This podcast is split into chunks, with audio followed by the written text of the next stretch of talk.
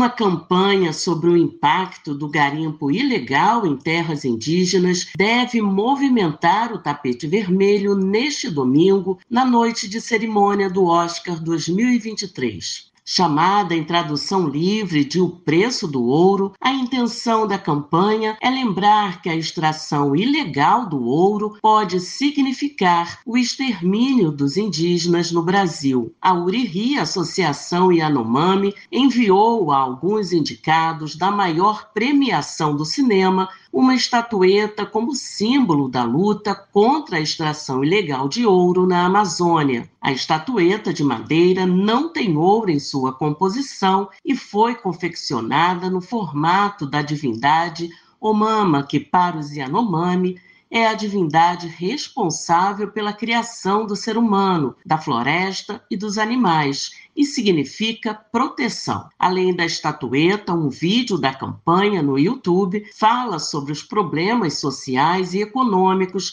causados pelo garimpo ilegal. No vídeo, Júnior Yanomami, líder da associação, afirma que o ouro assumiu o sentido de morte e destruição para os indígenas e para a floresta. O ouro ilegal é garimpado com mercúrio Litros e mais litros são despejados nos nossos rios, matando nossos animais, matando nossa floresta, matando nosso povo.